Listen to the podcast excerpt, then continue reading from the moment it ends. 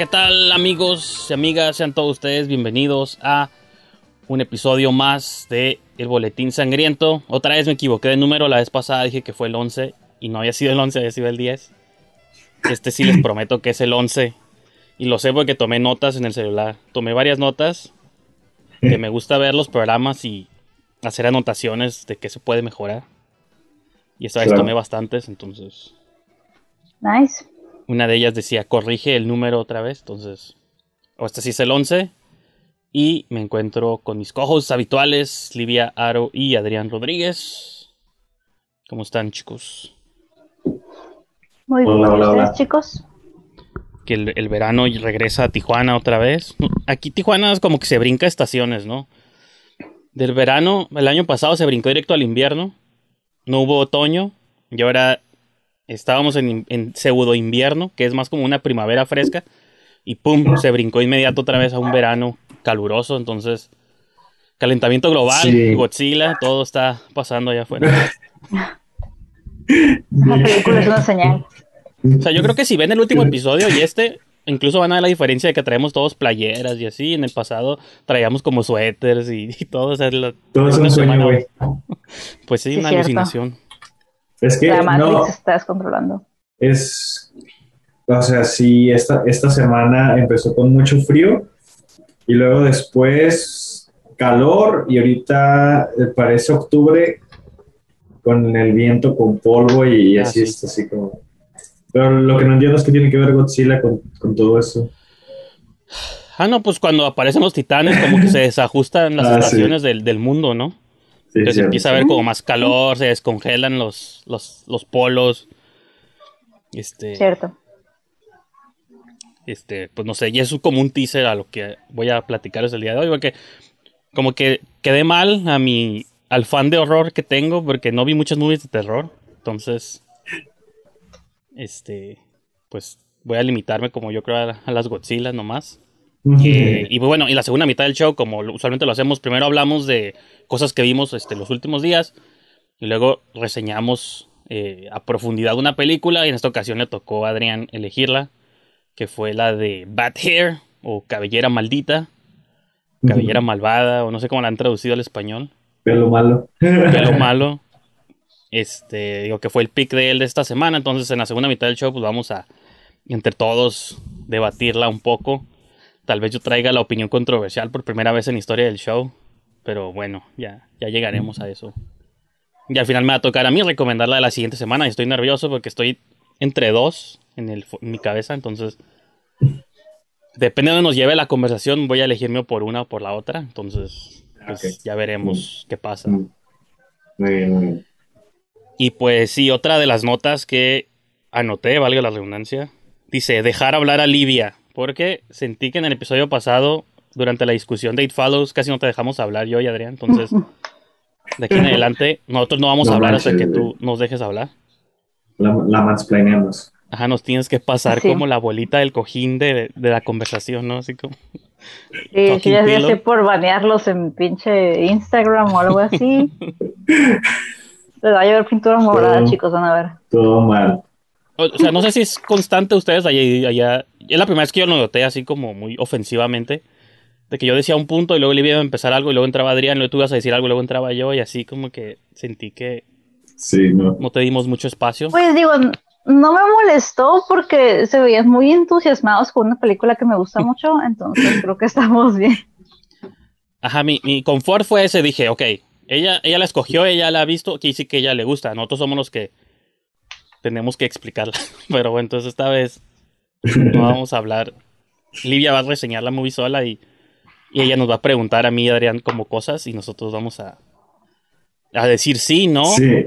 poquito, ¿Sabes? mucho, este, tal vez y así, puros interjecciones. Siento que esta película sí tengo curiosidad de saber la opinión, o sea, obviamente también la tuya, Brijandes, pero más que nada por la temática, así como se ve Livia, ¿qué opina?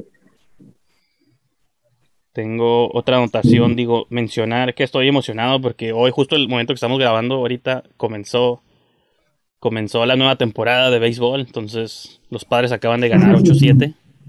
Estaba, Iban Creo ganando que la la mitad del juego. pandemia les hizo mucho bien a los padres, honestamente. Eso de jugar Pues sí. con público en vivo no es lo suyo. Son tímidos. Por eso, o sea, Y- no es que eran malos, eran tímidos. Pedo. Así. Sí, Es que eran frailes, son frailes, entonces tienen que estar siempre en- recluidos de la... Encerrados. Sí. Sobre todo los beisbolistas son personas muy recluidas y tímidas. Hombre. Pero sí, estoy emocionado porque, pues sí, el año pasado, no sé ustedes qué deporte les gusten. Digo, tanto ustedes dos, Adrián y Olivia, y ustedes allá afuera en la audiencia, pero para mí es como, ajá, como si una temporada de tu show favorito no regresara un año, ¿no? Por alguna misteriosa razón. Es como, hey, ¿qué, qué voy a ver, no? Entonces, Sí. sí, pues bueno, empezaron bien los padres ganando el primer juego de la temporada, así que esperemos que eso se mantenga hasta el fin del año. Pero bueno, ahora sí, pasemos al terror. Livia, te pregunto a ti primero y puedes durar todo lo que tú quieras, no te vamos a interrumpir. Este, ¿qué viste estos días de terror que nos quieras recomendar? Ay, chicos, pues les voy a quedar mal porque no he visto casi nada de terror. Tú viviste excepto- terror en la vida pro- en tu vida propia, ¿no? Sí, viví el terror, chicos. Y de hecho, cuando vi la de pelo malo, me acordé mucho. Porque, pues sí, como toda mi casa la están parcialmente demoliendo, entonces, pues eh, en lo que me mudo, acomodo, etcétera, pues no me dio chance de ver casi nada de, de cine, pero pues me dio tiempo de, de ver ah, pelo malo. Entonces, sí. Sí, de, de hecho, todo lo que estaba en las paredes de mi casa se parecía a lo, a, a- a lo, o sea, se parecía a lo que estaba ahí, pues mi casa estaba cubierta de pelo malo. Pero sí, así- sí, estaba horrible. Pero ya, ya se me molió, ya lo tiramos, este, ya a ver, a ver qué sale. Pero sí, estos días no vi nada de terror, ahí sí les quedé mal, chicos. Pues muy mal, muy mal, ya estoy ofendido. No, es cierto. Bueno, igual platícanos de los videos, porque me acuerdo que tenían como muchos videos en puerta que no han salido, o a lo mejor alguna movie de alguno de tus próximos videos que no hayas comentado, o ya las comentaste todas. Porque el último Pues que vi fue el de. Cleansing Hour, ¿no?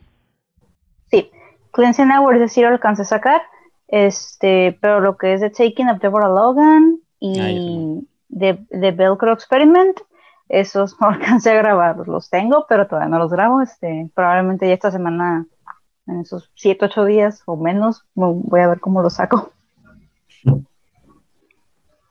Pues bueno, entonces, ni modo, a veces pasa. Y Adrián, tú vas a decir que Sí. tampoco. No, a mí, a mí me pasó así la, la, la vez pasada, casi no vi cosas de horror. Sí, o sea, sí vi muchas cosas, pero no de horror. Ahora sí vi más cosas, pero no voy a hablar de todas. Ah, ya sé, te iba a preguntar, porque es otra de mis notas, porque vi que estabas viendo la de Wrong Turn. Ah, sí, remake. quería hablar de esa. Sí, Te sí, quería sí. preguntar si te gustó tanto como a mí o no se te hizo muy chafa. Ah, ¿Tú ya la viste, Olivia? Esa ¿La no la he visto. Turn? ¿No? Ay, estoy, estoy entre qué tan, o sea, Brijandes dijo que está chida, pero ¿tú qué opinas? Estoy así como que si la veo o no. Mi opinión No, no, sí vale la pena. No, no, no, sí vale la pena, ¿eh? Sí vale, o lo- sea, definitivamente, este... Quiero empezar más bien diciendo que Saban Films ha... Creo que esta es la tercera película de Saban Films que... Power Rangers. Power Rangers eh, no está mal. Yo me acuerdo del logo de Saban, que ahorita Ah, sí, sí. producen, sí, sí distribuyen movies. Creo que las de Kevin, hay una de Kevin Smith que ellos distribuyeron. También es. Ah, pues es- esta de Wrong Turn es, es de ellos y hay otra que se llama I See You. Este, de Adam Randall, eh, que también vi, está, o sea, vi así el trailer y es, es de, de esas películas que, híjole, no, es que no, la, no, si la spoileo les arruinaría todo porque hay como cuatro plot twists de que tú crees que está pasando algo y luego cambia todo y luego vuelve así. Entonces se me hizo bastante decente porque son de bajo presupuesto. Ajá. Ok. Y, y esta de, de Turn vi que era de sábana, entonces ya más o menos ahí tenía para mí como un sello de, ahí como un primer filtro, porque ya había visto esta y no recuerdo cuál otra que también es de ellos. Mira, ellos distribuyeron la de la última de Silent Bob que hizo Kevin Smith. Distribuyeron la de Rob Zombie, la de Tres del Infierno, Tree from Hell. Hay una que me gusta mucho con Olivia Wilde, no sé si la llegaron a ver alguna vez, que se llama Ab- Un Vigilante o A Vigilante. Ay, antes de que hiciera Booksmart, ¿no? Fue como bueno, no la, no la hizo ella, ella fue la protagonista, pero eso es algo que como que nunca nadie vio y nadie habla de ella y pues no es de terror, no la puedo recomendar aquí tanto, pero sí es más como de su es una mujer que pues abusada por su por su esposo se, se separa de él y se, se, une como a estos clubs, estos no clubs, sino como tipo anónimos, pero de mujeres maltratadas. Entonces ella va y escucha las historias de las diferentes mujeres y va y se venga como por de parte de ellas con los esposos abusadores, ¿no? Entonces, pero ella es como un Batman, o sea, está curada porque yo una vez cuando la vi la primera vez tuiteé dije Olivia Wilde como Batman, ¿no? O sea, como yo voto porque su obsesión, o sea, el trauma es tan profundo en ella que llega a los extremos de Batman de golpearlos que te hace dudar. Pues es justificado que haga eso con los dudes, pero hay una parte que dice, pues sí, no, golpealos, no, madrealos, se lo merecen. Pero lo lleva a los extremos pues, de Batman, pues de que su vigilante, su, su sed de justicia es tanta de que ahora ella está cruzando como esa línea de pagar como ojo por ojo. y, y, está, está, curada. No es, no, es, no es ni de acción, no es como ni. Es como una historia nomás de venganza pero como thriller, está, está muy curada, siento que es una movie así que muy poco vista, pero sí la recomiendo. está violenta, supongo que eso es lo más relacionado con, con, la sangre o lo sangriento que puedo aquí mencionar, pero sí. Pero bueno, ya hablé de esa movie sin querer, ¿no? Pero sí se fíjate que Fíjate que, que, de esta de, de Wrong Turn no vi la original. Ya ves que hay varias. ¿Está en Netflix? Sí, en, entre Amazon y Netflix hay varias repartidas. Sí, en Amazon también vi Halloween 2, Season of the Witch. No, Halloween 3 o 2. no, la 3. La 3, que es la única donde no sale Mike Smith. y también vi El silencio de los inocentes. Pero sí, de, de, de esta de The Wrong Turn, fíjate que se me hizo bastante decente, se me hizo... Híjole, no sé, como que... Es que no sé de qué trata la original, pero se me hizo... No, nada que ver buena la, trama esta de que no es un es como un culto del, fin del mundo más o menos. Ajá sí, sí. entonces este como que pensé que iba a estar más melodramático pero se me hizo se me hizo muy cool hasta el, hasta el final. Se me hizo que la, la toma final me recordó como a estas tomas de The Final Girl de los slashers de serie B de los 70, ¿no? Como Texas, Texas Chainsaw Massacre, que es la, la, toma final de ella cubierta de sangre. Ah, la última, ¿no? y este, entonces me dio mucho ese feeling aquí al final. Y no sé, siento que, es, que está muy bien narrada, está muy bien, es como eh, contada, pero realmente no se me hace tampoco así como que de horror. no me acuerdo exactamente de lo que dije en el show cuando la, comenté, pero mencioné algo así como si el director hubiera visto Midsommar o algo así, hubiera dicho, yo, puedo hacer lo mismo, pero le salió como más B-movie, el simplemente hecho de que esté queriendo imitar muy películas de cultos y eso, o de caníbales. Es que tiene, por ejemplo, la original es como un rip-off chafa, o a mí en, opinión, en, a mi parecer, esa, esa área del horror nunca me gustó, ¿no? Como los slashers de jóvenes llegan a un bosque y hay caníbales, monstruos, mutantes, brujos. O sea, tú eliges el monstruo y los matan a todos uno por uno y todos son antipáticos. Y, y esta movie comienza, dura como dos horas y feria y como que toda la primer tercio de película es lo que pasa en la original. Pero donde la original se acaba esta movie apenas lleva como 40 minutos y todavía te queda como una hora 20 de no sabes qué. Porque igual los adolescentes en esta movie como que me estaban cayendo mal, bien pretenciosos y todo acá. O sea, queriendo llegar a un pueblo americano y queriéndoles decir cómo vivir, pues porque ellos vienen de la ciudad, ¿no? Entonces, como el clash este de, de ideologías. Pero eso se acaba como a, la, los cuarenta y tantos minutos y toda la siguiente hora ya es como Midsommar y luego ya es como este Predator y luego se convierte como en otra cosa y, y ya tiene como un montón de cambios así. Y eso es lo que yo opinaba aquella ocasión de que así es como me gusta que hagan los remakes, de que no traten de imitar idéntico lo que hicieron las primeras, sino traten de darle como un spin o un twist.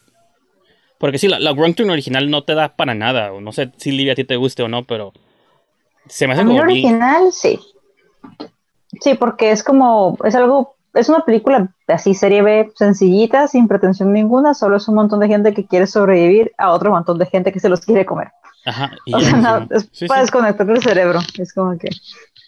Yeah. Pero, este, así como me lo describes, ¿no? Que es un culto, es gente de pueblo, no le puedes decir cómo vivir.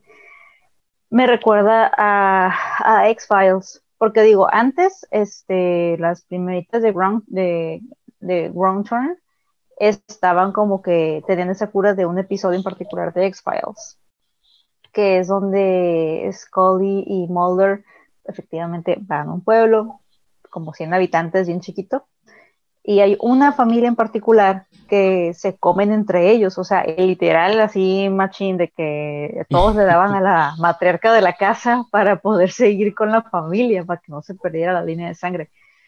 Y, y está bien, ah, está bien, está bien raro. Entonces, Como las este, abejas, está bien, hay que, sí, hay que ser. Está bien raro, pero, o sea, está como que, está bien creepy, y como que de ahí salió la idea para las de Run Turn, y ahora esto que me dicen de esta nueva que salió, como que siento que eso se asemeja más a ese episodio de X-Files. Que de hecho ese episodio de X-Files no lo transmitían con tanta regularidad como el resto de los episodios. Es la temporada 6, creo, 5 6. De, No me acuerdo. de hecho, fácilmente podría llamarse cualquier otra cosa, menos Wrong Turn. Y... Sí, como que el Wrong Turn es, vamos a ponerle un título que la gente reconozca, sí, pero que el plot, Mm. si se llamara de otra forma, ajá, no, no habría Como lo pedo, que- pues. tal como vez lo sí. que yo sentí cuando pasó con Black Christmas del 2019. O sea, la película en sí no está mal, pero remake, Ándale. así como te lo, así como lo hicieron, o sea, debió tener un título diferente. O sea, para ¿Sabes? ¿Sabes que se me figura como que igual puede ser ese tipo de casos en la que el estudio les dice, güey, hay que marketearla de esta manera y decimos que es un remake de esta película que X y ya de esa manera es como que creas, creas como alguna expectativa o haces que la gente voltee porque está muy bien hecha la película, o sea, en realidad, mm, no creo que sea una obra maestra, pero sí está, es, es, es muy buena. Y también como que siento que, no sé, como que tiene también este, este lado como medio intelectual de esta filosofía del, del, es que no te la quiero spoilear, pero o sea, el culto pues sí tiene como que al- algo ahí como, no sé, como cierta ideología, como que te hace cuestionarte si, si son malos, ¿sabes? Como que re- realmente son malos o solo es gente que quiere vivir alejada de la sociedad. Sí, Ah, porque ok. hay, hay uno de... Ajá, es que me gusta cómo enfrenta las contradicciones. Por ejemplo, el chavo este, el que es novio de la protagonista, ¿no?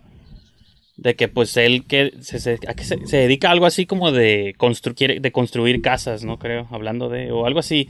O como vidas autosustentables, ¿no? Como, como un proyecto acá súper este, urbano de cómo crear comunidades de vidas autosustentables y trae así como sus proyectos que en un pueblo pues no le entienden y les vale pues, ¿no? Como tú eres chico de escuela neoyorquina, o sea, como que esas cosas acá no aplican. Ah, pero ajá, sin spoilear mucho, de algún modo el culto sí es una sociedad autosustentable que, Sí, que está ejecutando lo que este dude dice que quiere implementar en la ciudad. Pues esto acá sí de algún modo existe. Entonces te pone eso que dice Adrián de que. Pues entonces no son malos, pero sí son malos porque, pues. Digo, alguna relación tienen que tener con la original de Wrong Turn. O sea, implementaron mal la idea, pues. sí matan, gente también, pues, ¿no? Digo, eso no se spoiler, pues es un slasher al fin y al cabo. Entonces sí. Claro. Pues como Midsommar, por ejemplo, Midsommar la puedes ver como de dos ángulos, de que Midsommar, sí, las tradiciones y los rituales de ese culto están raros para nosotros de la ciudad y para los protagonistas de la movie, pero si lo quieres ver por el otro lado, pues son buena onda, adoptaron a Florence Pugh dentro del culto, o sea, como sí, a los que matan sí son personas que bajo cierta moral se lo merecían. Entonces, no son tan malos, ¿no? Y no se meten con nadie. Ellos tienen su rincón del mundo y, y si tú no llegas a ellos, porque se acuerdan que en Midsommar había un vato que quería estudiarlos para su tesis de escuela y acá bien pretencioso rollo y se lo terminan comiendo. Entonces te quedas como.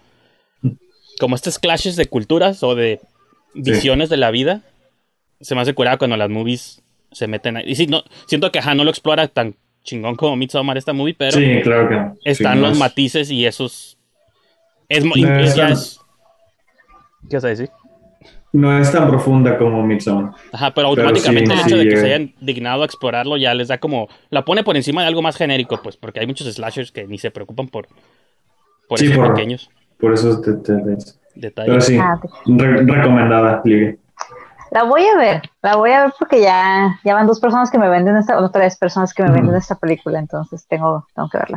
Sí, y, y también descubrí una serie en, en Apple TV que se ¿La de llama? Calls. Ah, no. No, se llama Calls. Calls, como llamadas. Ajá, sí, Oh. sí sale ahí. Como yo tengo el Apple para ver movies, sale, me ponen, pues te promocionan sus Ah. cosas, me ponen siempre el banner arriba. Y no sé qué es, Sí. ni me ha dignado a picarle, pero sí. La, la, la hizo Fede Álvarez, que hizo pues el remake de, de Evil Dead y Don't no Breathe. Ajá, Don't Breathe, que son Que este año sale la 2, yo no sabía. Y sale este. me, Sí. me- me gustan mucho. Ah, está cool porque sí queda en continuará, ¿no? Sí, Este, y aquí, fíjate que este, este, ah, híjole, es que es como entre podcast, serie, radioarte, este, radiodrama. O sea, literal es como un radiodrama así antiguo. Y de cada capítulo dura entre 15 minutos, 20 minutos. Pero el concepto está así súper, súper elevadísimo. O sea, realmente, o sea, el primer capítulo es así como, se llama The End. Es el primer capítulo. Entonces escuchas como que esta pareja que está a punto de terminar porque uno se, se fue a vivir a New York y el otro está en otro estado. Y de repente como que no, no, como que te da a entender, o sea, es como por medio del, del sonido que ocurre como el fin del mundo de, de repente. Entonces se, Ok. se- se escuchan un chingo de cosas. O sea, y no, obviamente no se los puedo describir. Tienen que, tienen que e- experimentarlo, sí. Este, en- y luego después uno que está súper... Ah, no, y luego para esto, todas las personas, o sea, las voces son actores súper famosos. Este, sale Pedro Pascal en uno, eh, sale... um, ah, esta morra que va, va a salir en sola y también hizo la de la sobrina de Elvis Presley, ¿no? La Riley Keough. Riley, ajá. Y No, sobrina o nieta, no sé qué es de Elvis Presley, pero algo es de él. Busquen ahí. salen varios y hay uno, hay uno que, bueno, hubo dos que, que me gustó mucho. Hay uno sobre un güey que como que su novia le dice que está embarazada y el güey se va así como en un berrinche y dice, como que dice, necesito nada más un tiempo para pensar. Entonces como que agarra carretera y está hablando con ella y luego de repente le dice, güey, ¿qué pedo? O sea, como que le, cuelga y le vuelve a marcar y le dice, ¿qué pedo? Y se pasaron tres días. Y el vato, y el vato se queda como, güey, me acabo de ir de la casa. dice, no, güey, ya fueron tres días, güey, ya regresa. Entonces cuelga y luego de repente le habla a la mamá. Y dice, güey, ya, ya pasaron semanas, tu esposa ya va a dar a luz, este, bla, bla, bla, bla, y, y así, entonces llega un punto en donde ah, termina hablando con su hijo de adulto, güey. Y es como esta experiencia tipo Interstellar, ¿no? En donde tiene como este choque en el que ex- experimenta toda una vida de sus hijos en, en pocos- videollamada, ¿no? Ajá, en, unos, en, en unas horas. Pues sí, si yo fuera la esposa diría, Ah, se desapareció, padre. fue al Oxxo por cigarros y nunca volvió, ¿no? Así como... Ahí aplica perfecto. Hasta que y pasar, es que me abducieron ovnis y me perdí por varios años. Bueno, no sé si eso, eso pasa, pero me- No, siempre sí, es eso de y- cuando pierden tiempo, así como que, ay, güey, no me, me secuestraron Ey, por ah. 30 años. A este vato, al H.H. Holmes, ese güey, ese, no usó aliens, pero usó un pretexto muy similar. Ese güey este, tuvo dos matrimonios El primero simplemente se fue y cuando volvió, porque ya pues toda su vida había tronado, segundo matrimonio, la policía lo buscaba, etcétera. Llegó con la esposa y su hijo como ya quinceañero, diecisietañero por ahí, y fue como, ah, ¿sabes qué? Es que yo pues perdí la memoria y me casé con alguien más, pero luego me acordé y volví y me creyeron. No. Pero eso que fue como en los 20, ¿no? Antes no podías comprobar que era falso eso, ¿no? Tienen que hacer todo en la botomía o algo así. Ya sé, ¿no? O sea, antes en la Edad Media decías que habías matado un, un dragón y te canonizaban. Te hacían santo, güey. Sí, no, no podías, como las leyendas del rey Arturo, y eso, eso no es real, o sea, pero no, sí, yo en la época equivocada, chicos. decapité a un dragón. Un gigante, un un gigante. ya sé, llegas con un ojo de algo y ya. Pero sí, vo- volviendo a lo de, a, a lo de, a lo de Calls, sí, chequenlo, la neta está buenísimo, es algo que no, que no se pueden perder. No, Está buenísimo, está buen- buenísimo, o sea, yo en realidad no, no esperaba que estuviera tan bueno, solamente porque lo hizo Fede Álvarez y pues ya tiene este como currículum. Entonces, este, realmente sí es, sí es algo que tienen que checar y legalmente para Libia. Lo vale, ok. Sí, sí, Sí lo vale, sí lo vale. Pusieron, pusieron una que se llama Latinoamérica Haunted, no sé qué, no sé si la viste, te iba a preguntar si la habías visto, la- pero, su- La quiero ver. No la he visto, pues, pero la quiero no has ver. tenido chance, sí, ya sé. A ver si para el No, próximo pues, tuve- show. No, sí, ya sé, ajá, pero- la. Y aparte apenas la pusieron como ayer o antier, pero digo, a ver si se ve como algo que te gustaría a ti, por eso a ver si para el próximo show nos das tu review. Porque yo no la voy a ver, ob- obviamente. Yo tampoco. Si está buena, les digo, chicos, episodio tal, tal y tal. Sí. y ya. Ya, porque de hecho yo vi Hunted la, vi unos capítulos de la, de la original, como cuatro o cinco, pero ya después como que me di cuenta que está un poco mo- montado y dije, no. Pero igual a ver ahora en momento. Montado con el encanto acá de los noventas, ochentas, de, oh, mi De- Dios. La crestomatía, sí, ¿verdad? es que Ah, fíjate, ok. ahorita, ahorita que hablabas eso de los de calls, ¿no? Que ojo, no tiene nada que ver, pero estaría curada si utilizaras ese encanto de ese tipo de narrativas pseudo reales para contar una movie, para contar como una movie, ¿no? O sea, lo más cercano sería como Host, que no lo he visto todavía, pero de que está usando el disque, el como el- la estructura de que es real, pero es una movie de ficción. Que es lo que el fan footage quiso hacer en su tiempo, pero pues, no les, o sea, se ve que es falso, pues todo se ve que está. Siempre se ve que una movie fan footage, por más realista que quiera ser, salvo la primera actividad paranormal, que esa sí lograron Sí. capturar la esencia de lo que es, de que, ay, güey, esta found madre sí footage. pasó. Ujú. Es muy raro que un ¿Eso? fan footage te dé el feeling de Ah, realista. Actividad paranormal, la primera. La bruja de Blair, la primera. Ya, Y sí, también, o sea, eso es porque se sienten reales. Pero también la de The Visit, de Ah, M. mo. Night Shy- Shyamalan. O sea, Simón, Simón. esa me gustó porque los morritos, o sea, se la rifaron en toda la película. Los viejitos también están chidos, pero los niños es como que, wow, o sea, mis respetos para las crías.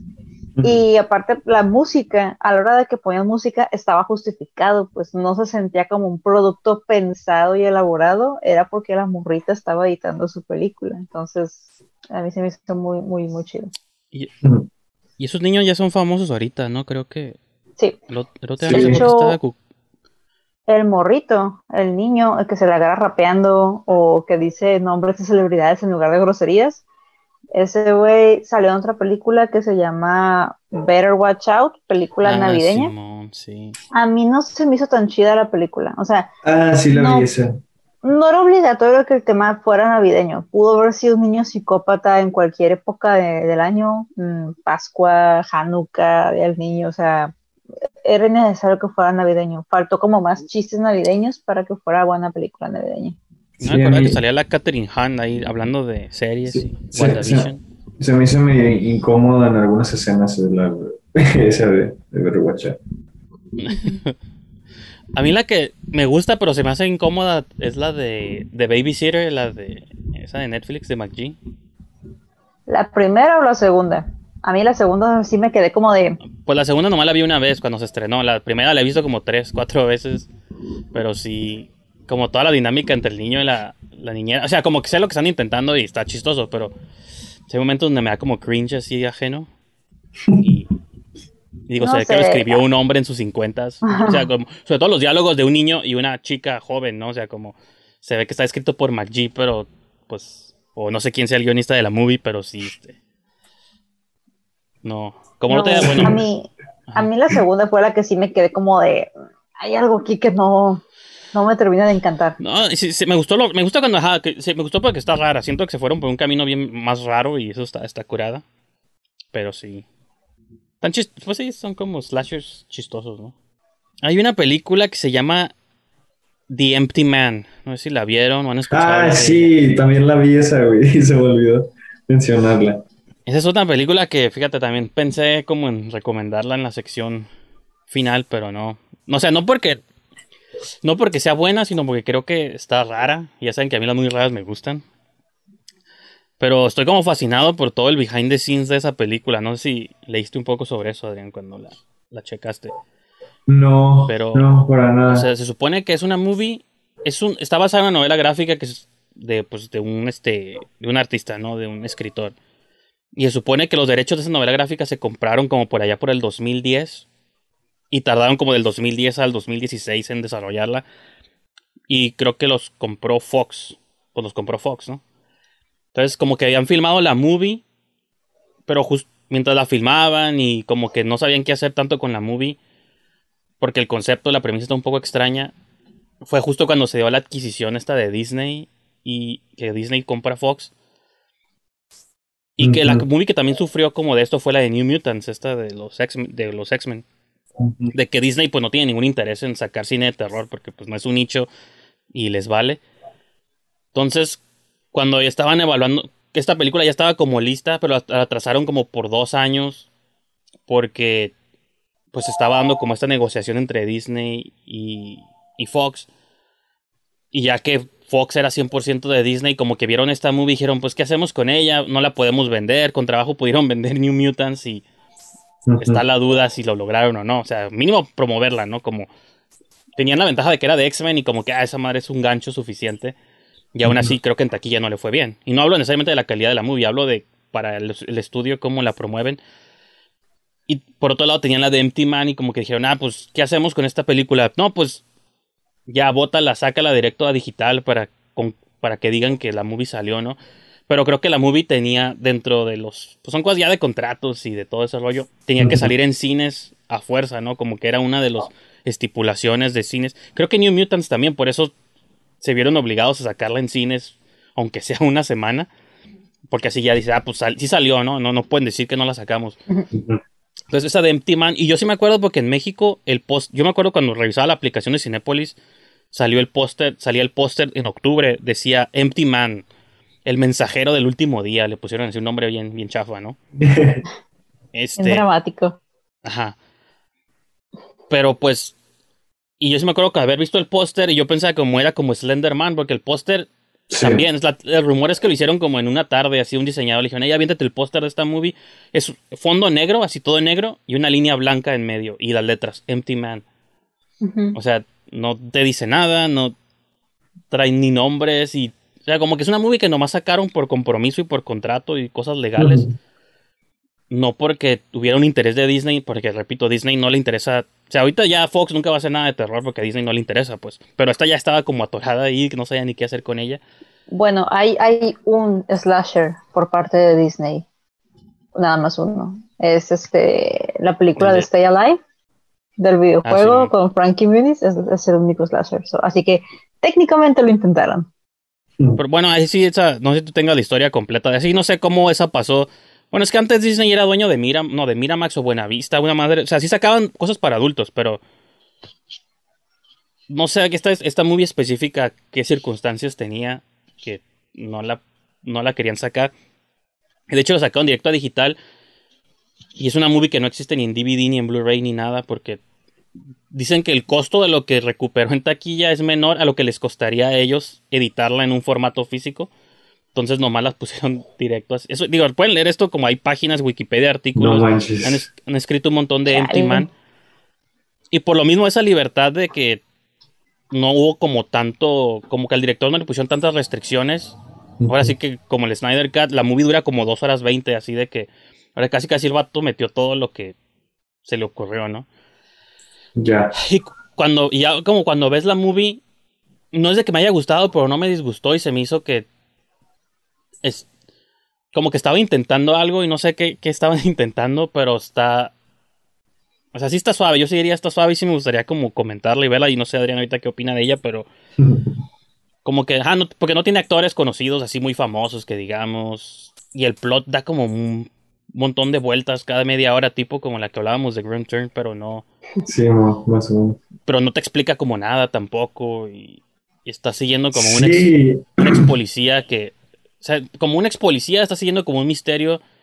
Bueno, es que hay como un prólogo de la nieve, o sea, está, no sé, Adrián, ¿tú, tú qué opinas? Así como... Sí, el prólogo, el prólogo, o sea, es como que ya se está acabando la película y yo te quedas como, güey, qué peor con la escena del prólogo. Que son como unos personajes que no tienen nada que ver, que por alguna razón están en Nepal. Ajá. O sea, I get it, entendí como el concepto este del, pues, del monstruo. Y, y sí está como que in the face que el hombre vacío es él, ¿no? O sea, el hombre vacío es él el que tú no sabes nada de él realmente, o sea, pero como que no me quedó claro al, al final nada, todo. Si, fue un, si, ese, si era una copia o si lo crearon de plano desde cero, así como en un cuento de Borges. Así de que, ay, güey, yo, yo te imaginé y ahora estás delante de mí y sí, yo te hice con mi imaginación. Simón, sí, sí, sí. Ok. ¿No? Como que, como que, está, como que está filosófico y hasta, hasta cierto punto. No sé, o sea, siento que se, se tambalea mucho igual como si hubieran empezado a hacer una película y, y, al final lo intentaron como, sí. como ahí arreglar así con pegamento, güey, así por, como... O sea, no, no, no sé qué tanto de lo que vimos aquí en la movie está, porque supone que es una novela gráfica, ¿no? Y, o una serie de novelas gráficas, The Empty Man, y cada una tiene su propio subtítulo, entonces como que o a lo mejor es una amalgama de varias historias, o es la, el primer volumen y queda como abierto porque hay otras historias que están en cómic, pero obviamente en movies pues nunca las vamos a ver. Pero sí se siente como, como que el vato tenía, había como muchas ideas. O sea, porque por momentos parece slasher de adolescentes, por otros es como un thriller de detectives porque el protagonista es un detective, es un policía retirado uh -huh. que está investigando las desapariciones. Pero también, como dice Adrián, comienza con un slasher, con un prólogo en la nieve, que es también como su propia historia. Y se supone que hay como un ente. O sea, la movie así comienza. Se supone que hay cuatro personajes que no, después del prólogo no vuelven a salir, pero que en la nieve se encuentran como un esqueleto antiguo, de, como de un demonio, un ángel. Es una criatura así bien bizarra, ¿no? Ok. Y se supone que ese, en ese esqueleto hay como quizá un poder que se transfiere a las personas o algo. Uh -huh. Sí. O sea, ajá, como que intenta ser Lovecraft, Lovecraftiano, pero tampoco lo logra. O sea, como que está. Se fueron. Sí. La movie está llena de ideas de todo tipo. Toda, dime una movie que, de terror que se te ocurra y seguramente hay una idea de esa en The Empty Man. este. De J-Horror tiene de eso. Este. De. Ajá, de Slasher también tiene de eso. Cultos también o tiene de eso. O sea, es como esas veces que se nota que no se decidieron para nada y dijeron, pues de todo un poco tiene, para a ver aquí ajá, sí. Pero tiene, fíjate, okay. tiene momentos muy, muy, muy buenos, tiene escenas me memorables. Siento que la, la, escena donde está en un campo abierto y está... Ah, Simón, sí, como Wicker Man, el rollo ahí. Sí, esa e, escena como que te desconcierta, ¿no? Como que la situación en la que, en la que está el, el personaje y, y, así como que te quedas, wow, o sea, Siento que eso no lo había visto en, en otra película antes, pero es, es, lo, es el atributo mayor que creo que yo que tiene la película, que tiene muchas ideas buenas, Ajá. pero la debilidad más grande es que en, al final no se, no se queda con ninguna. No, y en, también, ajá, en porque definitivo. también tiene como algo de Hellraiser, ¿no? Como que también el, hay un terror como adulto de Uh -huh. Como que el vato. Es que, digo, a lo mejor esto es como spoiler, pero al fin no spoilea nada, porque neta es una movie tan rara que no hay nada que spoilear de que. Se supone que el vato, pues, tiene su vecina y como que se llevan bien, ¿no? Pero conforme avanza la movie, te pueden dar a entender como que quizá él y la vecina. Porque, bueno, la vecina estaba casada y él estaba casado, ¿no? Pero te dan a entender que a lo mejor la historia que tienen esos vecinos es porque a lo mejor tuvieron una aventura alguna vez y, y como los dos ya no tienen sus respectivas parejas, como que tienen una culpa de por qué fueron infieles cuando cada uno estaba casado respectivamente. Y luego, pero la mamá, la vecina, tiene una hija que se le pierde, pero la hija es medio rara y se... está bien extraño todo, pero estoy de acuerdo con Adrián esto de que es una muy extraña, pero hay un extraño como malo, hay extraños aburridos. Esta siento que es un extraño que mínimo te mantiene como intrigado, al menos a mí me mantuvo de que quiero ver en qué acaba esto, ¿no? Como porque tampoco está mal, creo que tiene una fotografía decente. El director es el que hacía los behind the scenes de David Fincher desde Fight. Estaba escuchando una entrevista con el director. Dice que desde Fight Club él graba todos los behind the scenes y los special features de las movies de David Fincher. Entonces, pues si hay ciertas tomas y ciertos momentos donde la cámara se ve que aquí está imitando a su mentor, ¿no? no está ni mal filmada tampoco la movie, así que tú digas, ah, es una basura y eso, o sea, no. Entonces está, está como divisoria, digo, es como una movie que está, ya sabe, bueno, ya la comentamos aquí bastante, ¿no? Pero como que aunque no te guste, no puedes decir que es lo peor que has visto en la vida, no más, no vas a saber ni qué hacer con ella, pues como Disney no supo qué hacer con ella. Y, y pues ahí está The Empty Man, ¿no? Pero sí, Está. Sí. Está rara. Sí, está buena. Está bien, eh, la verdad sí me gusta mucho. O sea, sí, creo que no es, o sea, no es para nada perfecta, pero hacía mi. Pero nadie es perfecto, entonces. mi curiosidad de. Si algo es imperfecto, para mí es perfecto. Porque nada es perfecto, ¿no? Sí. entonces esta película tiene como que un montón que ofrecer. Ok, ok. Sí, sí, sí. Chécala, chécala. Búscala, ajá, se llama The Empty Man, el mensajero del último día. Ah, es que supone que también todo pasa como en tres días, ¿no? Como que supone que una vez que tienes un primer contacto, como este Laro, ¿no? una vez que tienes un primer contacto con esta criatura mítica, como que en tres días algo va a pasar y por eso se llama el mensajero del último día. Pero no tiene sentido, no tiene sentido porque son tres días, nunca te explican eso. Bueno, esos son tres o son más, pero si según yo te ponen los días así en la pantalla, día uno, día dos, día tres. y sí está. Sí, sí, sí. Sí, porque te, digo, salen, es que se supone que hay una leyenda que te cuenta esta movie. No sé si la inventaron ellos o está tomada de algo. De que si tú estás en un puente a solas, a la mitad del puente, y agarras una botella. Por aquí tenía yo una el otro día. Bueno, ya la tiré. Y soplas. si soplas, si te pones medio de un puente y soplas como en una botella, así como el sonidito así de, que haces con la botella. Ah, este. tienes un contacto con el Empty Man que es un ente inexplicable. inexplicable. Súper inventado y mala leyenda. Y a partir de ahí ya tienes como los tres días. Y de hecho, como los que lo hacen en el puente son unos adolescentes, pues empiezan a aparecer muertos, ¿no? Y como entre los adolescentes está la hija de la vecina del policía, pues es por eso que él se empieza a involucrar, porque quiere impedir que se muera antes de, Siento que, o sea, esa parte me suena como el aro, que es cuando. Ajá, que tiene de todo, digo. Oh my god, tengo que ver. Lo que se te ocurra, tú di qué movie y te voy a decir, ah, sí tiene un momento de eso. Pero no se siente como mal, eso es lo que está chistoso, que logró de algún modo. O sea, me dio curiosidad más bien por leer las novelas. Grano está en el papel porque. No sé si está muy bien traducida, porque a veces las novelas gráficas no tienen sentido, pero tienen más sentido porque son, son animas, es ilustración y puede hacer cosas creativas con, lo visual. A veces no se traduce bien a la pantalla. Entonces me, tengo como esta curiosidad de qué cosas están en el papel y qué cosas son como de la movie. Sí me generó esa curiosidad. Pero pues ahí está Empty Man. De hecho, creo que Boom, creo que es el de los Comics Boom Studios. Creo que es de Saban. Creo, que es de Saban eh, también, porque Boom Studios tiene los cómics de los Power Rangers. Simón.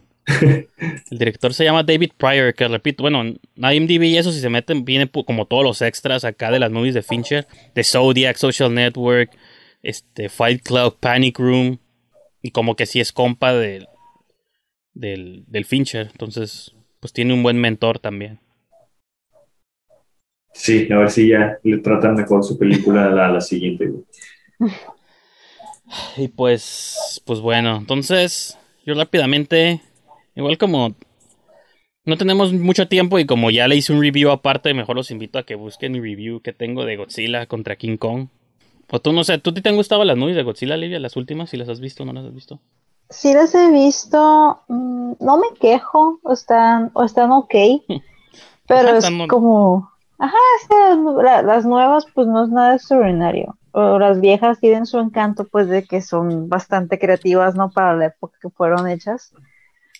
La primera, sí, para mí, la primera sí es un clásico del... Lo dije también en el otro review que hice. Si yo fuera maestro de una, tuviera una escuela de cine o diera clases de cine, yo obligaría a los estudiantes que vieran la primer Godzilla, la del 54.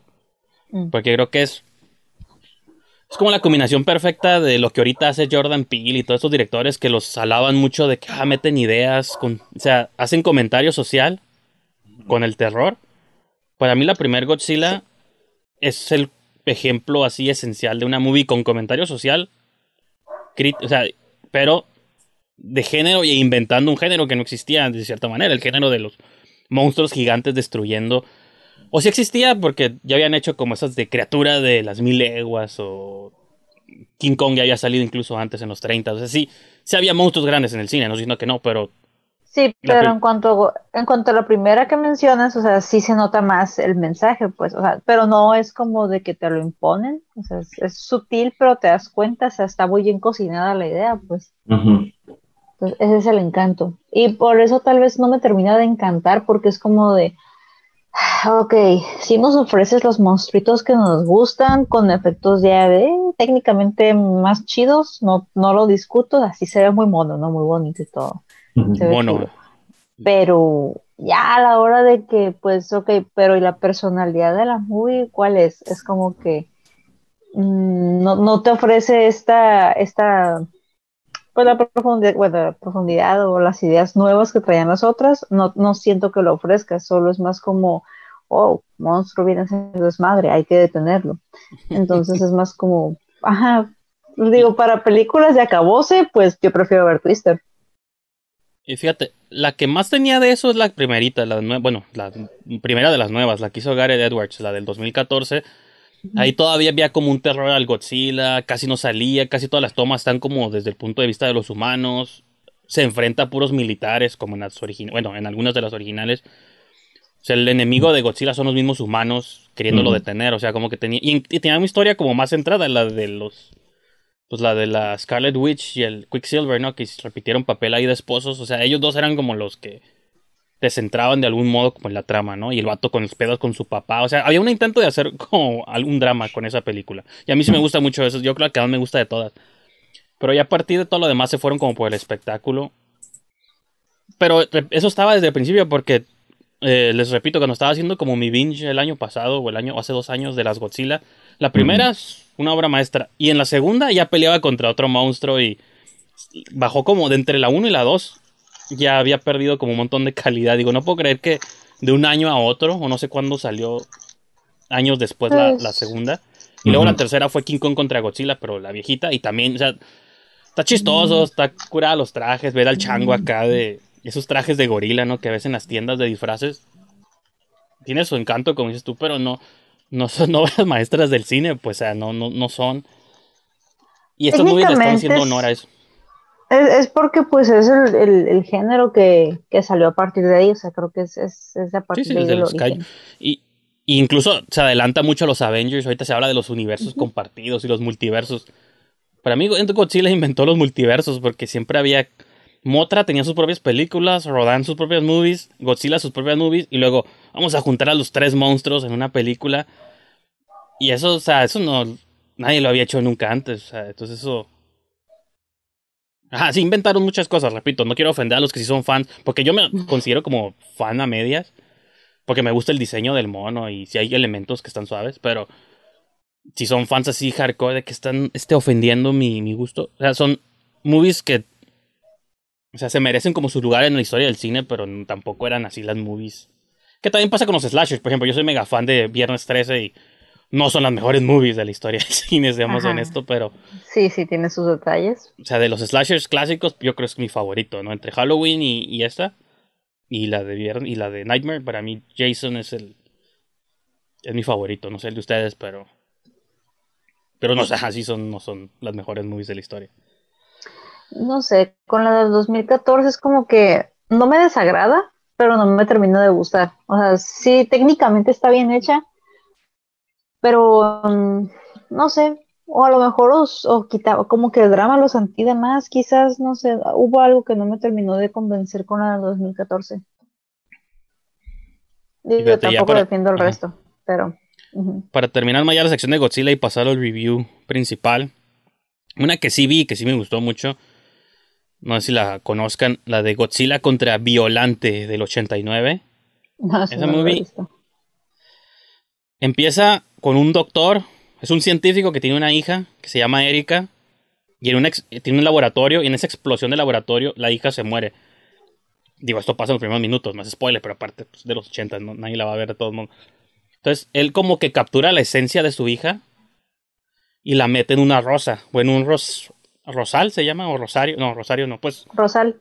Un rosal de rosas, ¿no? Vale la redundancia. Entonces, supone que ahí, en, las rosas guarda la esencia de, de su hija, ¿no? Pero como este científico es según tan fregón, lo, ponen a trabajar el gobierno en unas células que recuperaron de Godzilla. Se supone que pues de alguna de las mil batallas de Godzilla recuperan células de él y quieren este como extraer esas células y ver si las pueden aplicar para crear otras criaturas.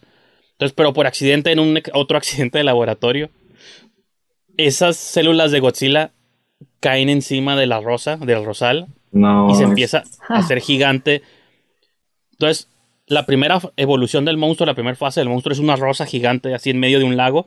Que el visual está bien curada. Busquen ahí Godzilla contra Violante. Y es una rosa así nomás gigante. pero como está la hija en, adentro del, monstruo, es el espíritu de Erika, ¿no? De la hija. Y se comunica telepáticamente con otra niña que se llama Mickey. Y se supone que esa niña percibe como los sentimientos de, de la rosa y le traduce a su papá todo lo que está diciendo. No manches. Pero creo que en una de las peleas de Godzilla, como que algo le cae de radiación, no sé qué a la rosa, y dentro del. Pues del centro de la rosa, o sea, antes de que se abra así como por completa, le sale como otra cabeza de un Godzilla monstruoso. Pero supone que es el espíritu de la hija. O sea, está bien raro esa premisa y está como bien japonés todo. Digo, esto está bien extraño. Y de todas las movies de Godzilla, aunque a pesar peca de lo mismo que todo lo que he estado mencionando, está tan bizarra esa, premisa que, que o sea, Godzilla contra una rosa mutante gigante. Que digo, nomás por eso sí merece. Sí la no quiero spoilear. Bueno, no voy a spoilear al final, me vale. Cuando. Es obvio que Godzilla va a matar al monstruo, obviamente, ¿no? Pues Pero cuando lo mata, vemos como un Force Ghost de la hija de, del científico en medio del. del o sea, porque el, monstruo se muere y se hace como partículas de, pues, de algo que se va al espacio, ¿no? Que eso es importante porque no he visto las que siguen, pero según yo esas partículas que se van al espacio crean a Space Godzilla y luego llega a la Tierra y, ataca, ¿no? Pero digo, eso la, tengo pendiente de verla, pero supone que, pero cuando están yendo esas partículas al espacio, se ve la, el espíritu de la hija yéndose al cielo también, así te quedas, ¿qué pedo con estos visuales súper raros? Pero está, está, está, tan rara que está curada y eso sí, eso sí se los recomiendo. Es un buen tipo de raro. Godzilla versus Violante. Sí, ya había, ya había visto ese, ese póster ahorita que lo, que lo googleé. Sí, para mí es de las mejores que fue. Esta y la de las viejitas, la de Godzilla contra Motra, para mí son como las mejores dos que. Son dos como de 15 que he visto, lo siento, pero sí. no, y el diseño del monstruo en su última fase está, está curada también. Porque primero es una rosa, pero luego le sale como una cabeza y tentáculos y sí está. Está, está chingón. Y no es como que ocupan ver todas para entenderles. Godzilla, monstruo, batalla, fin. Pero bueno. Ya vamos a pasar a lo que nos truje, Chencha. este, en esta ocasión el que eligió la movie fue el señor Adrián Rodríguez. Yes. Y él eligió una movie llamada Bad Hair, pelo malo, cabellera malvada.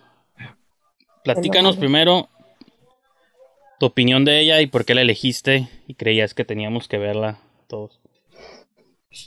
Híjole, yo, yo creo que principalmente por la premisa, como que sí está ridículo. Realmente como que este, pues sí, ¿no? La, la ideal, el concepto de una pelu, bueno, unos, de unas extensiones eh, asesinas, ¿no? Y también eh, recuerdo esta película, la de In Fabric, que es la premisa de un... Un vestido asesino. Un vestido asesino. Vestido maldito, ¿no? Y siento que, obviamente, esta película es así como, como que por un momento me recordó a Scary Movie en, en, la actitud como de los actores y del, del tono de comedia como... Mm, pues... sí, como, farsa, ¿no? Más bien, o como... Sí, como, como, muy... Ándale, exactamente, como muy, muy, muy satírico.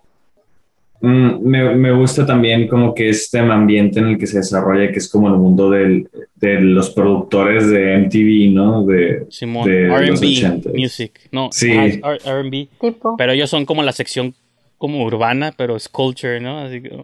Sí, sí, sí, sí, y, y, y como Vanessa Williams también es ¿no? como que esta escena en la que ya las dos admiten que, que tienen pues, esa madre, ¿no? Que Vanessa Williams yo no la veía desde Eraser, yo creo. O sea, seguramente ha hecho movies y series, ¿no? Pero siempre la recuerdo por la movie esta con el Arnold, donde la tiene que proteger, ¿no? No sé si se acuerdan de esa movie. A lo mejor es demasiado vieja para sus tiempos. No me acuerdo de ese. Yo de Vanessa Williams me acuerdo de Baila conmigo, donde sale con, con Chayanne. Sí, es lo primero que me viene a la mente. y Eraser, Ugly Betty también. Eraser ya fue como de las movies que hizo Arnold, que ya no eran como el Arnold de los ochentas. Pero sí, el protector le pusieron en español, algo así, no me acuerdo.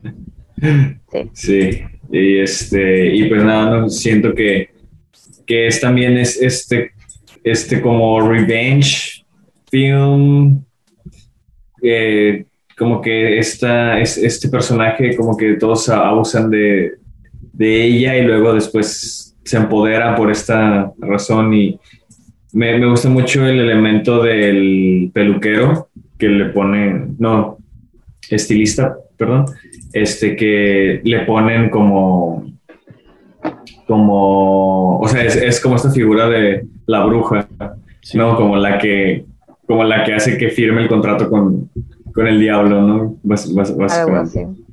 Y no sé, siento que se me hizo bastante fresco la, la, la idea y, y sí dije, se las tengo que recomendar porque no creo que, que la vayan a ver porque es de Hulu también sentí eso, como que hay algunas ahí joyitas en Hulu que... que... ¿Ustedes han visto la serie de Into the Dark? ¿Alguna de las movies de esa serie? Into the Dark. Porque yo usualmente como que uso las movies de Adrián para yo decir, ok, voy a tratar de seguir una línea parecida. Entonces, la serie de Into the Dark son una serie de películas, ¿no? De que cada... Lo que sería un episodio de una temporada es como una mini movie, tipo como las de Cuentos de la Cripta. Sí.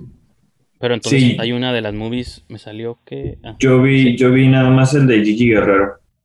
Donde sale Marty Gareda.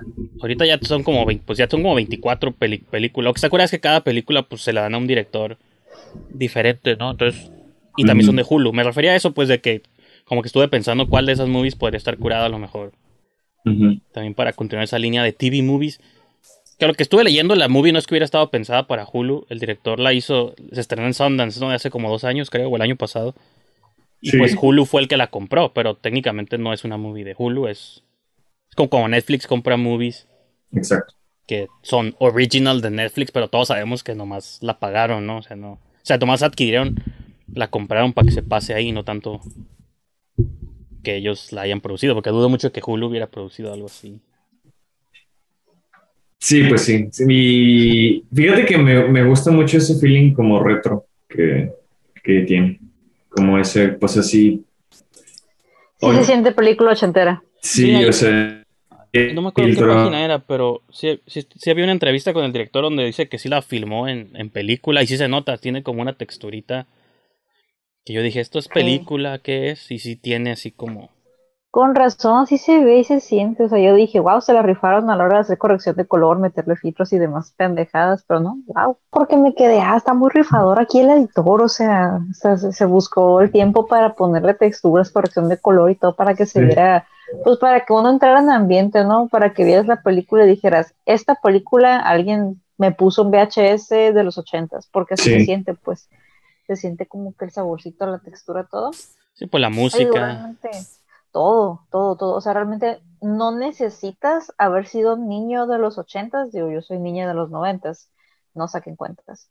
pero, o sea, yo jamás viví en los ochentas, pero pues gracias a los VHS, a MTV, mis papás, sé cómo se veían o tengo la idea de cómo se veían, pues, y por ejemplo, Stranger Things es ochentero, eh, bueno, ambientado en los ochentas, pero aún así se siente modernillo, y la película también es ambientada en los ochentas, pero no se siente modernilla, no se siente de la época, entonces eso a mí se me hizo un muy buen gol. Y también este, o sea, sí está chido que la pusieran en los ochentas por todos los predicamentos de que pues la gente pálida, los caucásicos, siempre... Lo bueno que eso quedó en el pasado, ya no pasa, ¿verdad? ya sé, ¿no? Este, siempre están como queriendo imponer sus, lo que para ellos es bonito, que de hecho hubo un momento en que el tío en la película dice, ¿no? Pues de que se, está, se impone demasiado, pues, el cómo se debe de ver bien, acorde a los estereotipos blanco europeos, etcétera, da una cátedra que ya pues deberíamos de estar conscientes. Pero Con el James Van Der Beek, que es el, el, demonio blanco. Ese, güey, o sea, el, el, tío, el tío debería como ser profesor en humanidades o algo así, está muy rifado su personaje. Pero, o sea, ese tipo de problemáticas la gente los vivía más feo todavía en los ochentas y no, no tanto porque en los ochentas los productos fueran limitados o muy caros, porque ahorita ya te puedes poner el pelo de arcoíris y parecer unicornio y no hay bronca. Está fácil en comparación antes. Pero, o sea, el cómo te lo imponían antes para verte presentable era un showzote. O sea, tengo, tengo una tía pues que tiene el pelo muy, muy rebelde, pero ella ni siquiera es así afro, afro, afrodescendiente. O sea, no, ella simplemente como que tiene el pelo pues como muy, muy, muy esponjadito. Parece borreguito. Pero pues para ella eso, eso era un problema. Y ahorita pues nos, tú le dices a alguien, es que eso era un problema real y te quedas como de, ¿qué? O sea, suena, suena irreal, suena ficción. Pero pues increíble, o sea, al menos aquí en México mm, puede que te vieran raro, pero siento que el nivel de discriminación por eso no estaba tan hardcore como, o no está todavía tan hardcore, tan vigente, como hay en el otro lado y en Estados Unidos. Allá todavía, o sea, hay gente que se preocupa, o sea, que eso es parte de su estrés. Ni siquiera tener un traje formal para verte decente en una junta, o sea, no, el pelo. O sea, algo tan que no debería de ser tan importante, allá le dan un montón de énfasis. Entonces, es algo muy real, es algo que todavía pasa. Este, pero aquí en la película lo visibilizan de forma real, como lo hace el tío cuando da su cátedra chida y pues de forma satírica, ya cuando neta estás buscando, o sea, porque la morra se quema el, coco cuando era niña por quererse ver más, ajá, por quererse ver apropiada. Y la hermana, pues, porque cree que le está haciendo un favor, porque ella se lo hace. Este, entonces, a mí todo, la forma en que manejaron eso, pues, esa temática principal, a mí se me hizo bien suave porque la abordaron desde una parte divertida hasta una parte real. Entonces, por eso no, no sientes como pretenciosa la película porque en sí la película se ve, o sea, es una sátira, sí, pero como un Scary Movie que te ríes de todo, aquí sí, es, como que te deja, ok, sí está chistoso esto, pero te quedas rayos, o sea, hay gente que sí pasa por esto, o sea, entonces te deja pensando, está, a mí se me hizo muy suave eso. Sí, definitivamente. Y que, ajá, por ejemplo, puede, y puedes, como también abordarlo de varias, como de varios lados, puedes como verlo desde el punto de vista también de lo importante que es el cabello, pero para la comunidad afroamericana, ¿no? O negra de Estados Unidos, como quieran llamar. De, aquellos tiempos y hasta el presente. Por eso digo, son cosas que luego sí pasan. Podemos verlo por el ángulo de, de una mujer, lo importante que el cabello es para las mujeres. Porque yo siempre, bueno, pues, desde mi punto de vista, y lo dice alguien que obviamente no tiene cabello, pero yo siempre he creído que el, el cabello es un statement también, pero siempre he creído que es más importante para las mujeres lo que el cabello representa para ellas que para los hombres. Eso es, digo, porque a veces, por lo menos para mí nunca ha sido importante el cabello.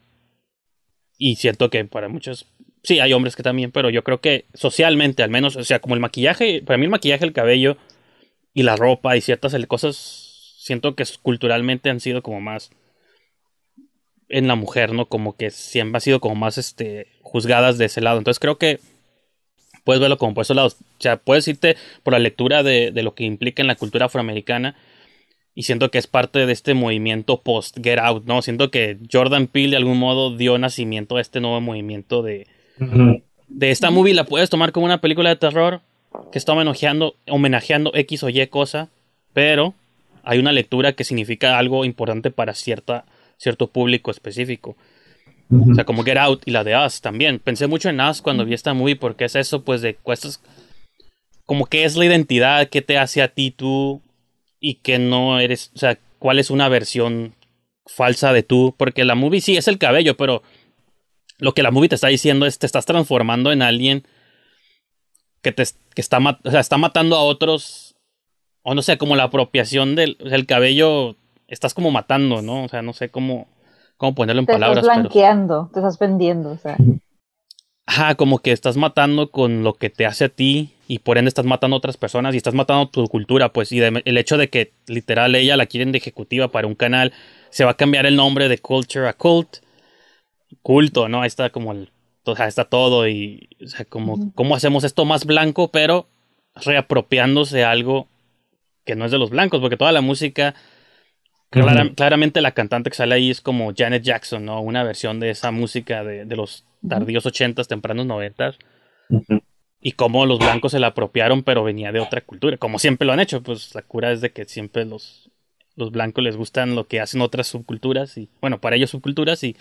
Lo adoptan, o porque también la música latina, o sea, lo han hecho con, con beats de la música latina, el reggaetón, por ejemplo, el reggaetón empieza en Latinoamérica y luego en Estados Unidos ya Justin Bieber canta reggaetón, pero eso no empezó por ellos. Ajá, entonces siempre es eso, como que están haciendo los, las minorías que aún así, a pesar de que todavía las seguimos tratando mal, pero está, resulta que está curada su arte y vamos a, apropiarnos, ¿no? Entonces... Y es bien curioso porque, por ejemplo, o sea, nosotros crecimos en frontera, ¿no? Obviamente estaba mucho más fácil que tuviéramos acceso al contenido visual gringo, mucho más rápido, a tener contenido audiovisual nacional, porque incluso todavía tarda un chingo en llegar aquí, a Tijuana. Entonces es como que a la hora de que nosotros conocemos esta cultura gringa, eh, al menos yo, no, yo tardé muchos años, o sea, hasta los 20, 20 y tantos, tardé como que realmente conocer o tener una idea más clara de cómo eran las personas que no son blancas y que no viven en suburbios porque yo veía, o sea, sí veía slashers, sí veía películas, sí veía series, pero pues realmente eso no representa a todos los gringos, porque digo, sí tengo primos que viven allá, iba a visitarlos, pero si era como de, o sea, no, no, no, coincide lo que veo aquí en vivo. Porque creo que, creo que los tres, por ver el mero vivir en frontera, conocemos o tenemos familiares o amigos que viven en Estados Unidos. Pero los usual, pero no sé, digo, no quiero decir que es el caso de ustedes también, pero usualmente la experiencia de estas personas que nosotros conocemos de allá es la experiencia del latino, mexicano, chicano que vive en Estados Unidos y que está batallando. no es la, no es la vida del americano nacido allá. este, que vemos en la tele. Que vemos en la tele, o sea, de color, de piel anglosajona y ojos de color quizá y rubios. Entonces, pues por ningún lado ves la representación hasta apenas ahorita y, y aún así, entre comillas, lo pongo a mí me da risa siempre que hablan de la representación y el ejemplo que más claro es cuando hicieron este panel de Marvel, ¿no? No sé si lo llegaron a ver o no, que hicieron en diciembre. De que hicieron, hicieron como tipo presentación de todos los proyectos que vienen para el futuro de Marvel y anuncian una película de Miss Marvel, ¿no? Que es una protagonista pakistani dirigida por... O sea, presentaron proyectos dirigidos por mexicanos, latinos, afroamericanos, este, de varias partes del mundo. Pero digo, la persona que está haciendo el anuncio es un ejecutivo blanco de Marvel, Kevin Feige.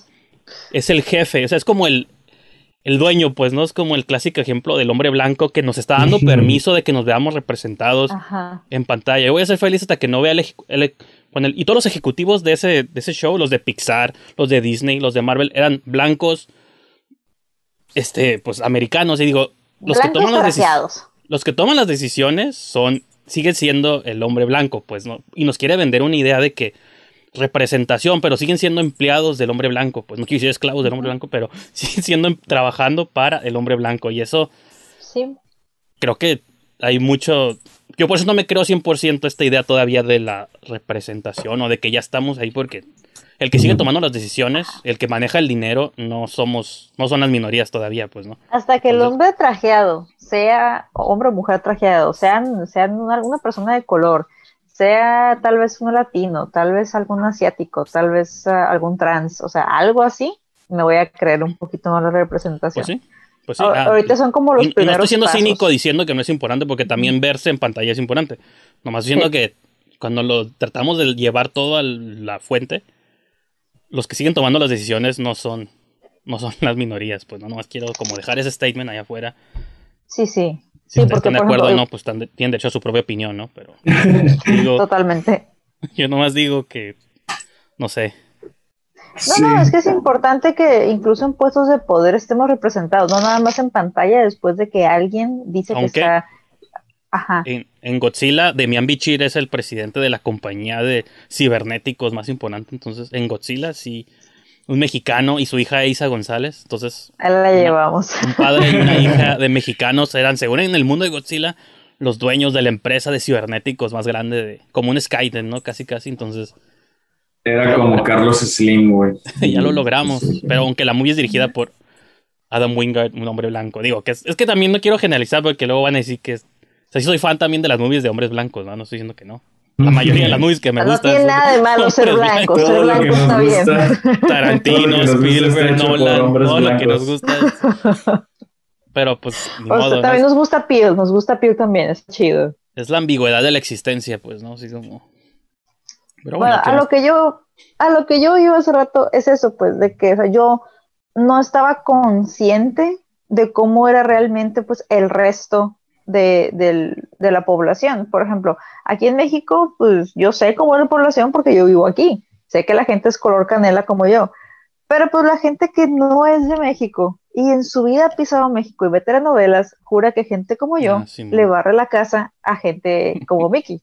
Entonces, es como que, y no, o sea, no, de hecho, todas amigas mías ¿Qué quisiste España, decir con eso? No sé si lo interpreté bien. Eres blanco y eres el dueño de este programa, y nosotros, yo, somos morenos. Y nos Dentro de las minorías hay jerarquías también. Ay, ay, ya saliste embarrado, güey. Pero, blanco, soy. pero a lo que voy, por ejemplo, este, dos amigas mías fueron de intercambio a España y literalmente le preguntaron a una de ellas que si todos en México o eran muy pobres, ajá, o eran muy ricos, o sea, porque esta ya la tenía, no, no entienden qué puntos medios, pues. Entonces, eso pasó conmigo o, y con mi generación. No, pero pues, incluso. No, sí, no digo que. No, perdón. Digo, es que sí, eso. Hasta incluso en las novelas y las comedias románticas mexicanas, el estereotipo del mexicano no es. O sea, es gente guapa, de ojos de color a veces, o casi no parecen se ven como. como nosotros. Ajá, no. en- y esos son, me- son, mexi- son representantes mexicanos, pues. Y tú sales a la calle y la mayoría de la gente se ve como nosotros. Es O sea, café. Eiza González no se ve como la mexicana promedio. es- digo, a diferencia de Salma nada. Hayek, que sí parecía más, pero esto en otros Ah, tiempos, sí. ¿no? Sí, pero, pero, o sea, es como igual, y eso pasó con, conmigo, pues yo creciendo, eh, o con nuestra generación, de que veíamos material audiovisual gringo y jurábamos que todos vivían en suburbios y hasta ya como hace poquito. Hasta el príncipe del rap, ¿no? Ajá. Sí. En Bel sí, Air con una mansión y todo. en- Esa es la idea que teníamos, ¿no? Entonces ya como estos, apenas que 20, 15 años fue como de, ah, ok, o sea que ya, ya como que le medio entendemos al rap, ya sabemos qué quieren decir las letras, ok, a la gente sí, hay sí crimen, sí, sí disparan, pero también hay gente de color que tiene pozos importantes y está muy chida, hay gente mexicana que sí nació ahí, no, no cruzó nada más, o sea, entonces es, con, con Bad Hair pasa mucho de que estamos viendo cómo están haciendo como representación de gente de color que sí está así como que la, la chinean, la ponen bonita para que la gente la pueda comprar. Porque si no tienes como que el cierto look que se espera que Sí. esté aprobado por el mercado anglosajón, no te vamos a comercializar y la gente no te va a comprar. Que es lo que una de las chicas de la cadena estaba peleando, pues de que ella no quería cambiarse como se veía, porque pues ella luchó mucho para, pues para poder estar en una cámara Ujú. viéndose como una mujer real. Entonces eso fue como que a mí se me hizo muy, muy, muy curada en el momento que lo estaba peleando, pues dejar mujeres reales en pantalla. Sí, y también siento como que, o sea, obviamente tiene, como que toda la primera mitad de la película es este como concientización, ¿no? De, de todo lo que se tiene que someter una mujer para estar a, cuadro, o sea, una mujer afroamericana. Este, todo lo que se tiene que someter para poder, mm, pues, ser exitosa, ¿no? En lo que quiere, más, más que nada. Y, y, es como realmente este discurso de que, o sea, no, la gente por alguna razón cree que el cabello crispado es sinónimo de suciedad cuando el cabello es así naturalmente y no tiene nada que ver con higiene.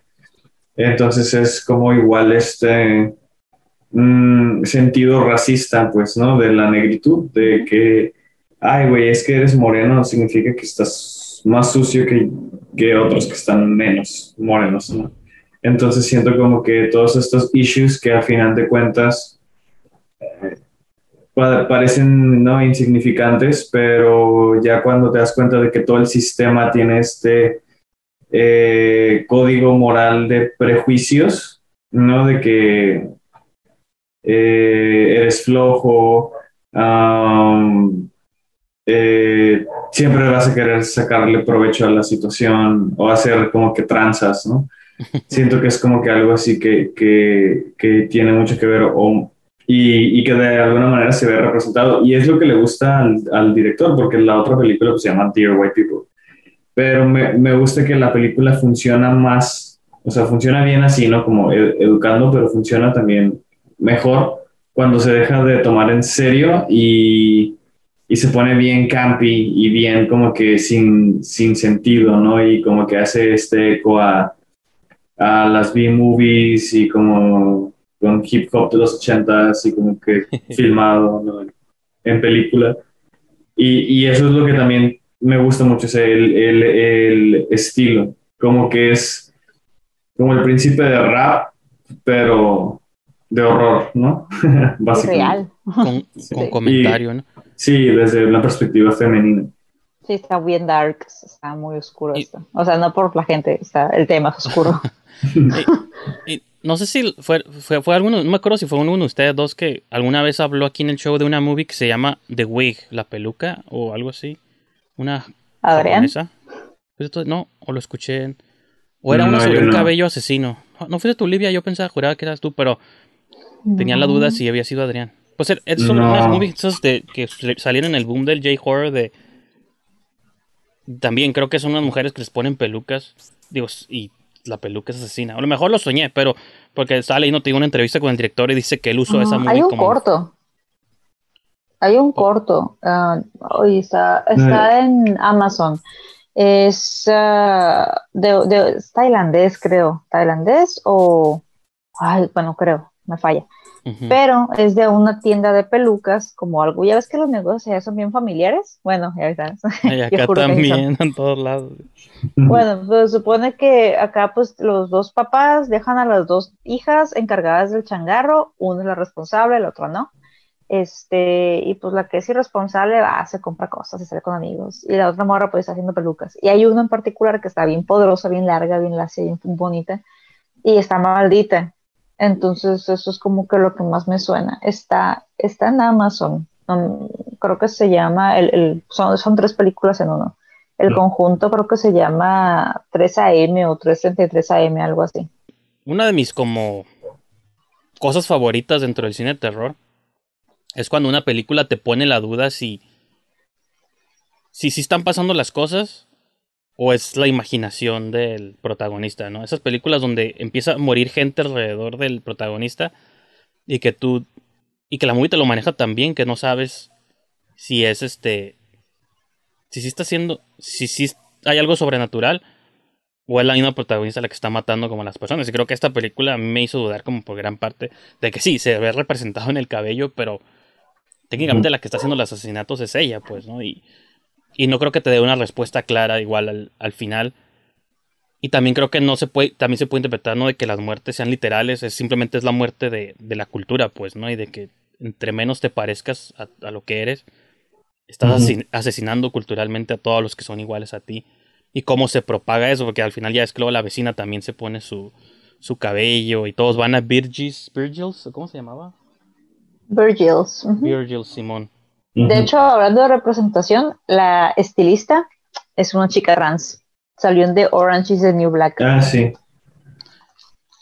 No me, sí. Sí, sí, la he visto antes, no, no me acuerdo cómo se llama y no quiero. También, también salió en Promising. Promising, ah, es la Young, Promising Woman. Young Woman. Es la, que, es la dueña de la cafetería, ¿no? Es la jefa, sí. Ah, la jefa. Este ah, sí, sí, cuando no se me hizo conocida y dije, no sé, no sé quién es. O sea, bueno, sé que la he visto en algo, pero no me acordaba en qué ella. ¿Qué dijiste? Promising, dije, sí, cierto. Laverne Cox. Simón, es, es, la segunda vez que la hace de estilista, porque en uh, The Orange is the New Black es como la ah, estilista de, de, la cárcel. La están encasillando, entonces es representación. Justin Simian, mejor. Ah, representación. Ojo ahí. no, también fue. Ella hizo el, el, remake del Rocky Horror Picture Show. Uh -huh. Está suave como este cine post Jordan Peele, ¿no? De que vemos otras narrativas. Uh -huh. O sea, porque después de esa movie, pues ya se desató como esta, esas oportunidades para. Como la de Antebellum, no sé si la vieron, fue muy controversial y a mucha gente no le gustó. A mí no la amé, pero no se me hizo mala. Yo no la he visto. La de Antebellum, que sale. Ah, soy malo por los nombres. ¿sabes? Ah, ya, ya. ya no, vi el trailer. Vi el trailer. Es de una chica. Es, es una chica de color. Tiene como. Bueno, en el trailer me acuerdo que es como que te llevan a que recojas algodón o algo así, ¿no? Janelle Monáe. Al, algodoneras. Ajá. Sí, es una, es una escritora. Es una escritora, o sea, que publica pues muchos libros sobre la experiencia así también afroamericana y eso.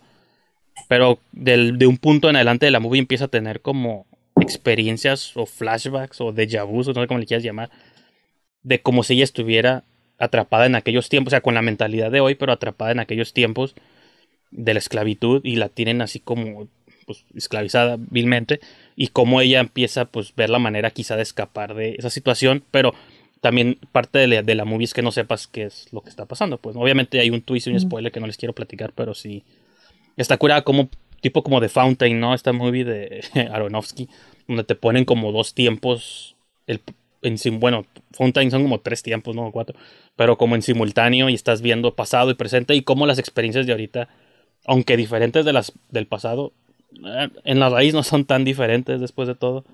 Por eso como al principio decía de que sí, esta historia está en el 89, pero pudo haber sido en el 2019 y, okay. y mucha gente se sentiría igual, pues, ¿no? Todavía. Entonces, pues, digo, la Antebellum sentí que recibió como muchas críticas así. Incluso esta de me sorprendió como que, aunque sí tuvo respuestas positivas, la de Bad Hair, hay como ciertas notas de acá de que, de, de que, que no. no, representa lo que según quiere. Digo, pues en sí todo va a polarizar siempre, ¿no? No, no hay movie perfecta sí. que, salvo Get Out, que vilmente tuvo como 100 en Rotten Tomatoes como por años.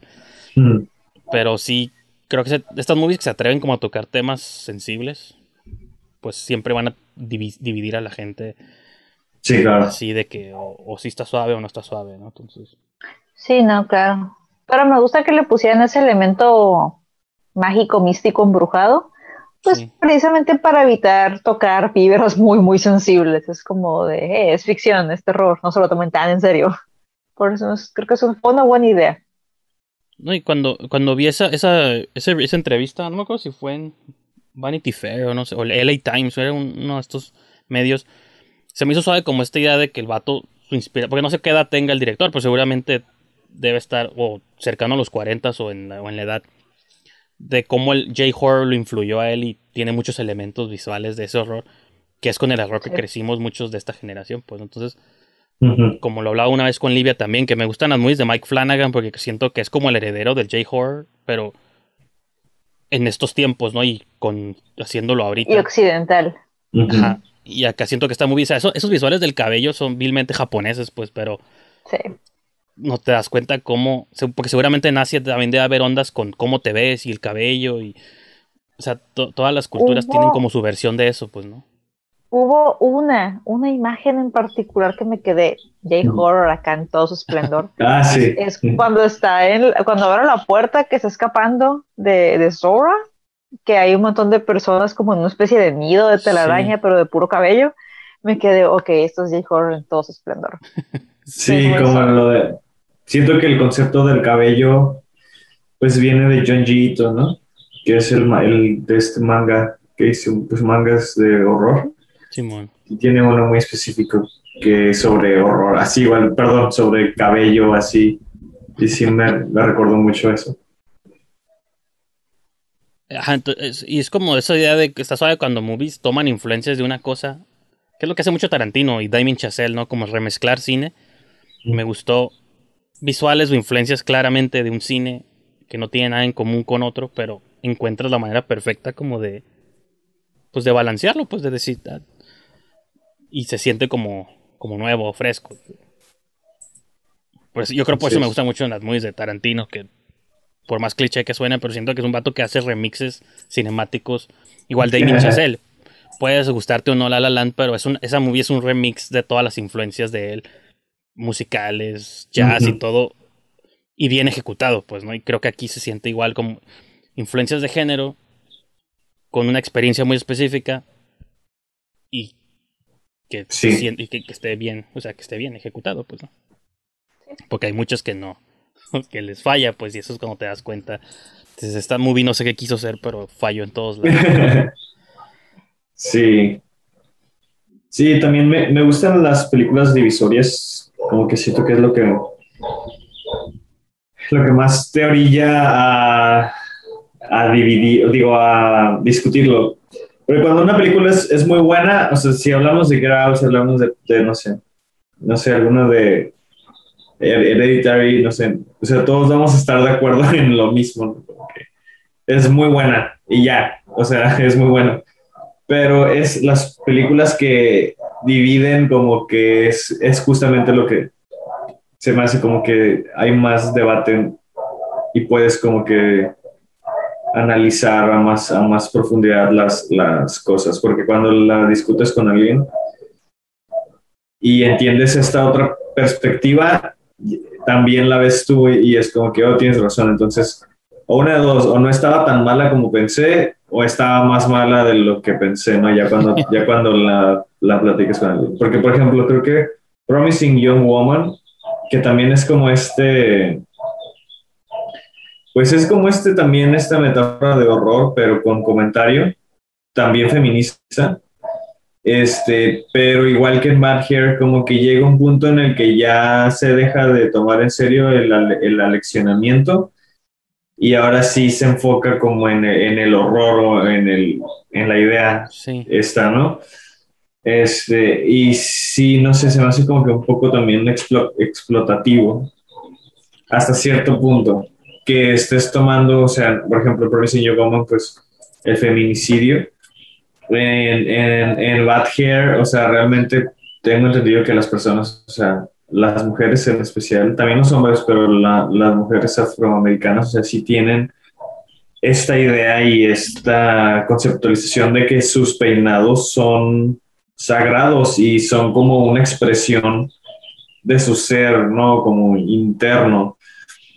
Entonces sí siento como que pues la película toma como que e, esta idea que pues sí debería de haber como que cierto respeto y luego le da como este, como este twist. Entonces sí, no sé, se, me hace padre como que, como que poner en una balanza, estas cosas funcionan y estas cosas como que me hacen todavía dudarlo.